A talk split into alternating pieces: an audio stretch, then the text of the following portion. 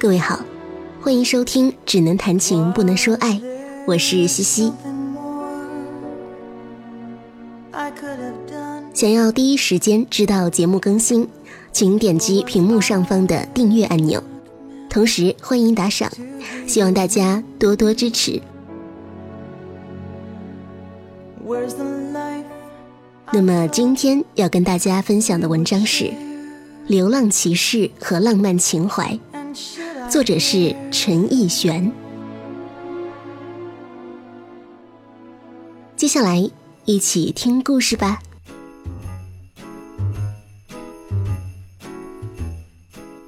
从前，在一个寒冷村庄，住着一个名字温柔的女孩玛丽安。不过，这里的人们对待玛丽安并不温柔，男孩们嫌弃她满是雀斑的脸颊和奇怪的身材。怎么奇怪呢？玛丽安大概有着全国最窄的肩，不到两只手掌长，这样无论再精致的衣裳。穿在她身上，都把他装点成了行走的字母 A，所以他的外号就叫玛丽 A。何况玛丽安也没有精致的衣裳，她是一个可怜的孤儿，被赶马的粗鲁麦克从城外捡回家，当做童工养大。玛丽安继承了麦克的粗鲁，但内心。天生高傲，常常对那些瞧不起他的男孩子吐口水。全村的男孩子里，只有纳修斯不憎恶他们口中的恶女玛丽安，并且爱慕怜惜着他。尽管纳修斯对他百般温顺和友好，他仍十分看不起个头矮小的纳修斯。纳修斯在村子里乃至整个城邦都是出了名的能言善道，却仍得不到玛丽安的注意，总是被他高傲的拒绝。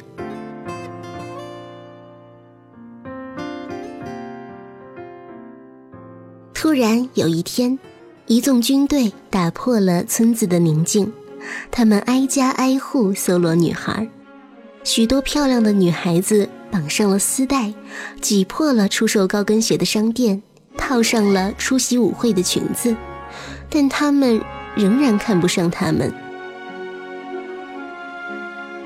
这一溜军队依着顺序来到了马夫麦克这里，请出了对这一切十分惊奇但表现得十分不屑的玛丽安。这位小姐看人只是盯着他们的头顶。以示自己的高傲。领头的军官认为玛丽安实在是邋遢丑陋，嫌弃的叫她走开，并厉声问马夫家是否还有其他女孩。这时候，迅雷不及掩耳之势，这些穿着盔甲的士兵中走出一个体格十分威武的男人，他从队伍中间跑到玛丽安面前，并摘下了头盔。是一个威风凛凛的中年人。哦，丽丽，我的女儿。他抱住了她。在场的无论是士兵、马夫、厌恶玛丽安的男孩们和爱慕玛丽安的纳修斯，还是玛丽安本人，都惊呆在原地。人群中已经有人忍不住喊出了诸如“去你平底锅的奶奶个熊的大头鬼”这样充斥着恶俗名词的长句。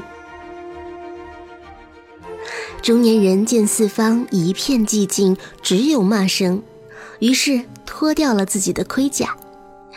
就在大家预备齐齐捂住双眼的时候，只见褪去威武盔甲、身穿一件披风斗篷的中年人，竟然也成一个大大的 A 字形，与眼前的玛丽安完全是出自同一家工厂的 XXL 和 L 号的精确对照。那些士兵们都明白了，都跪了下来，亲切地称呼她为莉莉公主。接下来的一个星期。整个国家都呈现出一片欣欣向荣的景象。国王命令大家为寻回的公主欢庆。真心的纳修斯特别的失意。在从前，大家都发现不了玛丽安的好，只有他洞察了玛丽安公主般的气质，并像对待公主一样的尊敬她。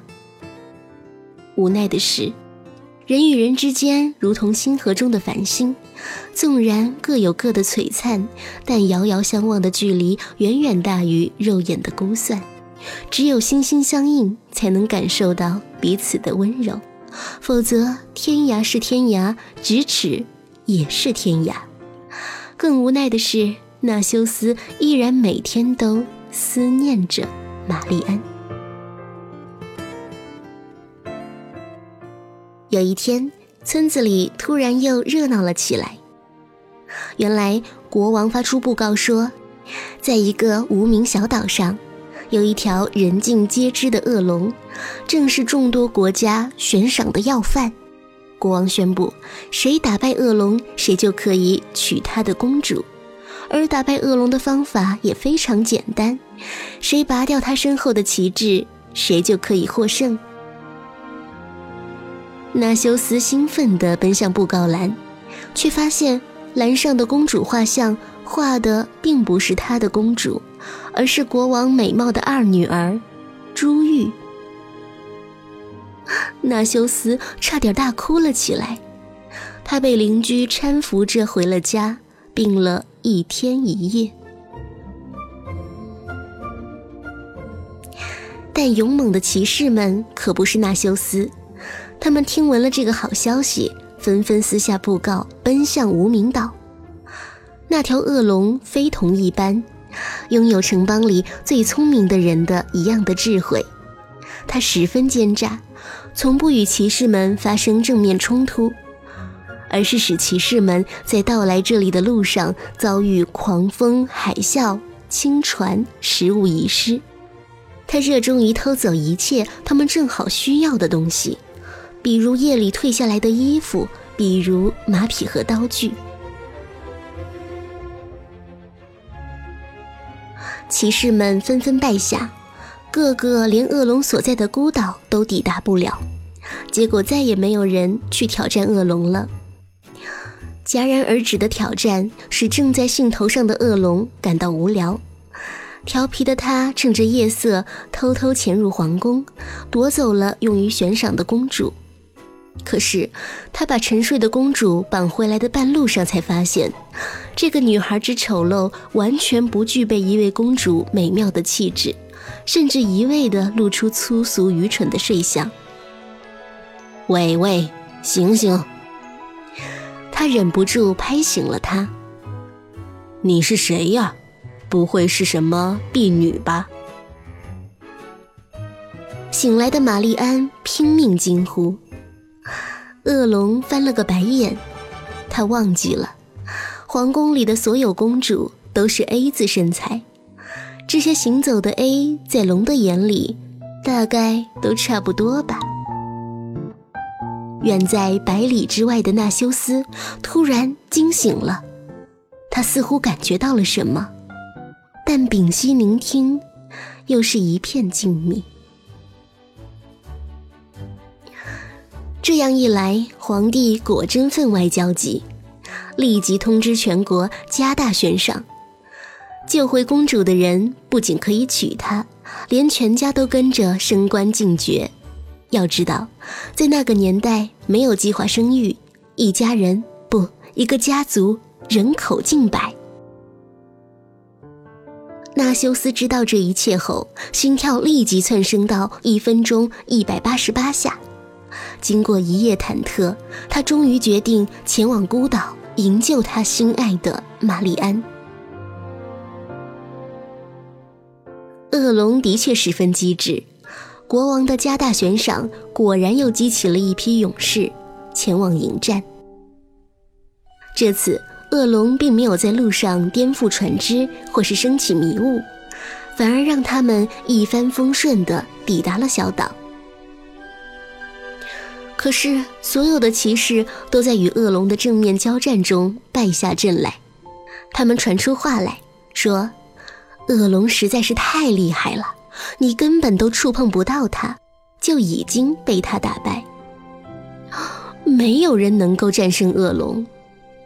他们这样说的时候，眼神飘忽，额头冒汗。纳修斯听闻了这些，心情更加不安，但他义无反顾，一定要为玛丽安战斗。他吃了十倍于务农的辛苦，抵达了久闻的孤岛。他踩在泥土上，整个人却还没有从晕船中恢复过来。他此刻多么想回到烈日之下的田野之上，拼命地挥舞锄头。他想，比起现在，那时候可真是轻松啊。不久，恶龙在他的不远处画出真形来，蔑视的嘲笑他：“哼，你这个愚蠢的人！那么多勇猛的骑士都成了我的手下败将，你竟还敢来到我的地盘？”纳修斯站立的拿着镰刀。与恶龙对峙，他颤抖着，不知道是因为激动还是害怕。他充分地感受到，他距离他的梦想只有一步之遥，亦或是他实现梦想的希望仅存于他拥有的这最后几分钟。无怨无悔，但他这么对自己说。这时候。恶龙发话了：“年轻人，你不用害怕，我不会对你喷火，也不会使大地裂开。我只是要给你看一些东西。”说着，他嘿嘿的笑着，拿出了玛丽安的画像。画上的玛丽安被他画得奇丑无比，这幅画既写实又夸大。凸显出玛丽安容貌丑陋的一面和令人反感的倨傲。接着，他又幻化出玛丽安的举手投足，让纳修斯以及之前的骑士们得以充分感受到玛丽安真实的模样。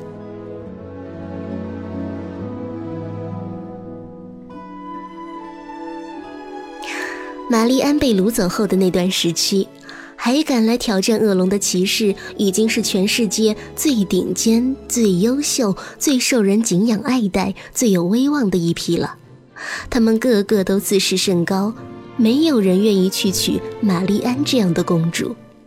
他们感到极度的难受。有个别骑士要求目睹真容，这才相信这不是恶龙的恶作剧，更加的伤心绝望。他们对于自己要娶的那位公主有着过高的想象和期待，与此时此刻眼前的玛丽安的样子，无异于天壤之别。想象着婚后与她相伴的生活，他们无不作呕。于是，他们都扔下了武器，忙不迭地赶回家乡。与漂亮又不知拘束的女孩们舞上几曲，然后告诉他们恶龙无法战胜的谣言，以维持他们的威严。但纳修斯并不是一位自视甚高的骑士，虽说因参加演讲比赛屡获殊荣，但这并没有使他的心性变得与其他的农夫有什么不同。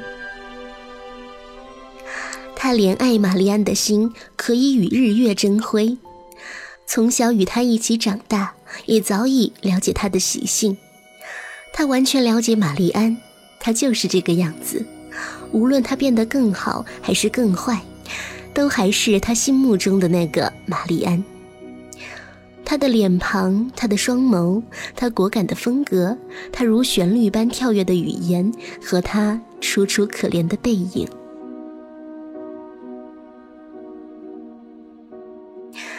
纳修斯大声地向恶龙表白着自己对玛丽安的喜欢，他差不多说了一天一夜，不吃不喝，多亏了上岛前吞下的十二个馒头在扛着。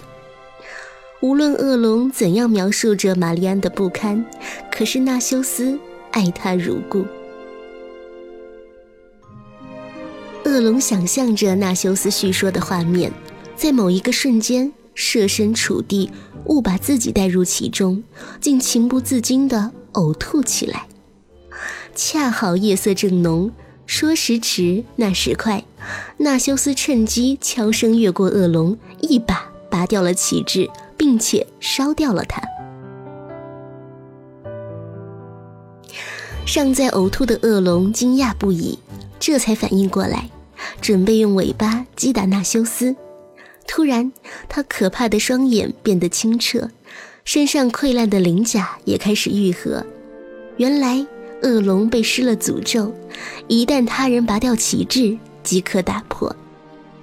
恶龙变成了不愿作恶的龙。他非常感激纳修斯的帮助。可是纳修斯还没来得及接受恶龙的好意，山洞里突然冲出了许多穿着华丽但面容消瘦、头发蓬松的公主，有些竟然已经年老体迈。她们都是在这条龙受到诅咒时掳回来的公主。她们欢欣雀跃，老泪纵横，纷纷嚷着要嫁给纳修斯。她们每一个。都要嫁给他。纳修斯惊呆了，他在公主群中都找不到自己的玛丽安，因为人实在是太多了。比比密密利亚国嘉奖纳修斯天人骑士勋章，可杜科奴国评定他为国家级骑士模范。那里修修斯国邀请他进行全国演讲。纳修斯以为他们要他把他在恶龙面前对着玛丽安的表白对全国人民讲一遍，不由得瞬间羞红了脸。纳修斯一时成为了风云世界的人物。事实上，纳修斯为了救玛丽安，一路上吃了非常大的苦头，因为他既不是装备齐全的骑士，也不是有钱的富商。他除了一艘破船、两把镰刀和必不可少的干粮，只携带了满腔的勇气。他出这一趟远门，并且一个人驾船去寻找那座孤岛，说不清多少个日夜，孤单彷徨，胆战心惊。在同恶龙讲述自己对玛丽安的真心时，也是被动真情，几度潸然泪下。他坦白自己的心酸，一路追求着玛丽安，却无数次的被他嘲笑着拒绝，最后还为他背井离乡。纳修斯把他年轻时的那些痛苦都倾诉了出来。可是，当数十位公主都甘愿允诺，当时都各自也发出了悬赏布告，嫁给这位功劳巨大的骑士。只有玛丽安要毁掉这个承诺，她坚决不嫁给矮小的纳修斯。她一次次的公然羞辱纳修斯，表达自己有多么的高贵，而他是多么的不堪。纳修斯一次次羞愧的捏紧了拳头。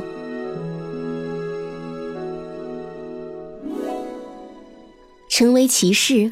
并像骑士一样训练的纳修斯，开始在野外训练自己的体能。在一个隐秘的村庄，他向一位老人求证，得知传说中生产神仙泉水的地方，就在这个村子背后的林子深处。到达那片树林，只有一条仙人留下来的路，此路途中有一道独木桥。每个人一生只能往返一次那座桥，如果人贪婪的想来第二次，必定永远走不出这村子，直到饿死为止。老人这样告诫他。纳修斯郑重的点了点头，保证只去取一次。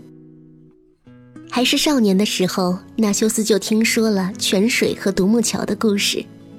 这神仙泉水独有此处，日夜沾一些它涂于脸颊，连续一个星期可以细嫩皮肤、淡化伤疤，对雀斑自然是极其有用的。纳修斯听过太多人取笑玛丽安脸上的雀斑了，他想，这一定能使玛丽安高兴。为了她，他要再冒险一次。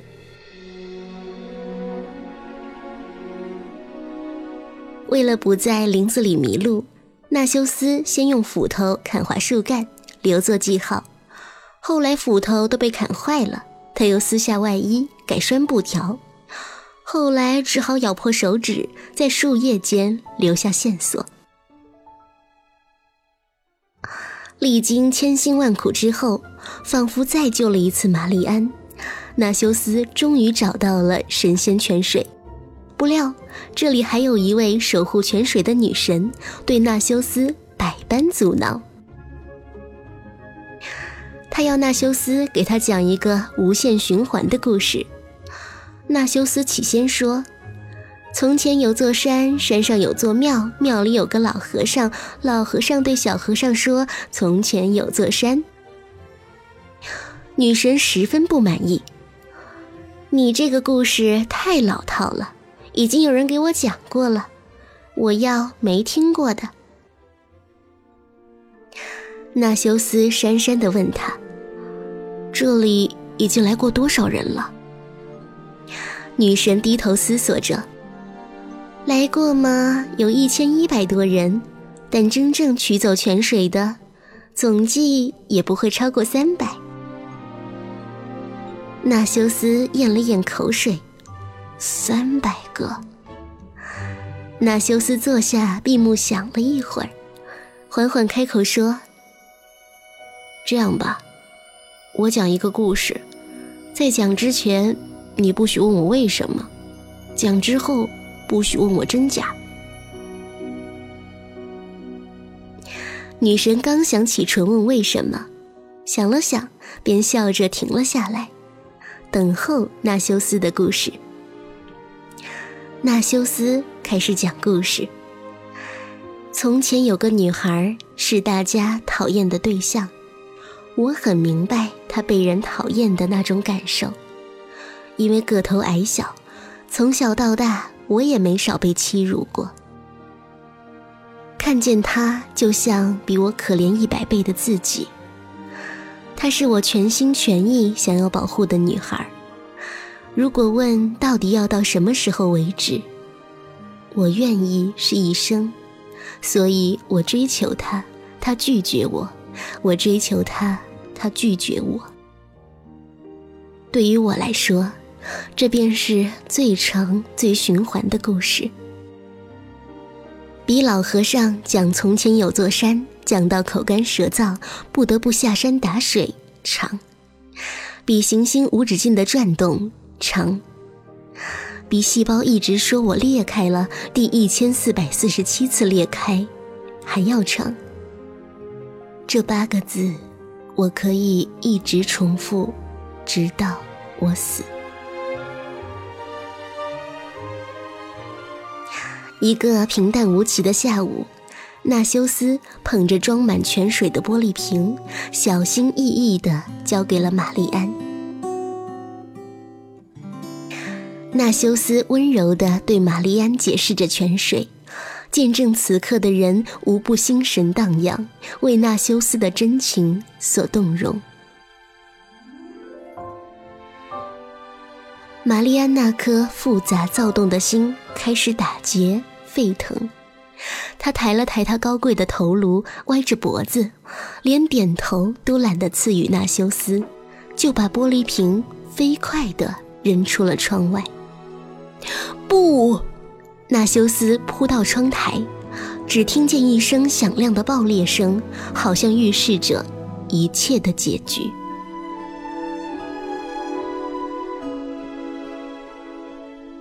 玛丽安不屑地对纳修斯说：“如果你能让玻璃瓶复原的话，或是再来一次，我就答应嫁给你。如果谁能将碎成一千片的心缝好，谁就能把进入地面的泉水抬起来。”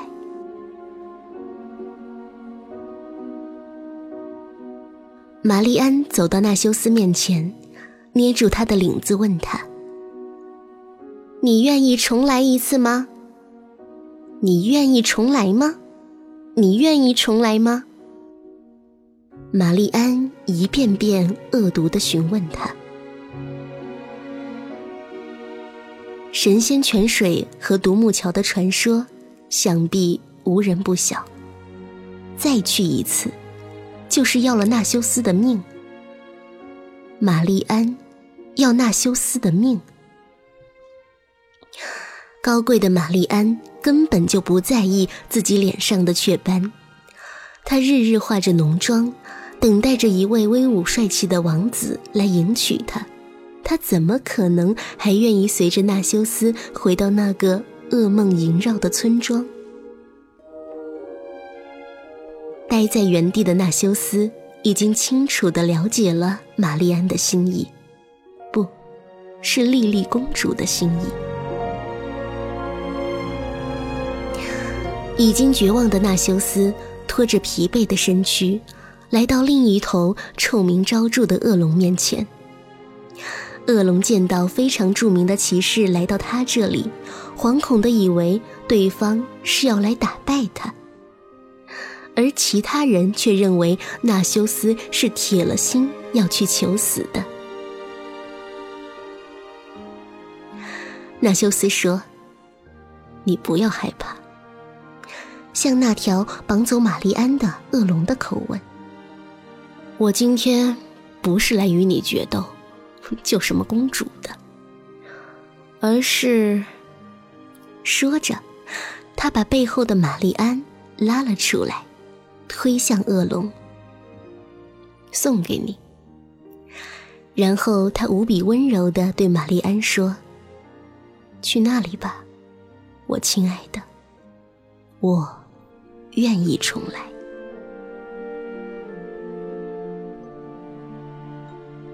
从此，纳修斯离开了这个国家，开始了骑士般的流浪。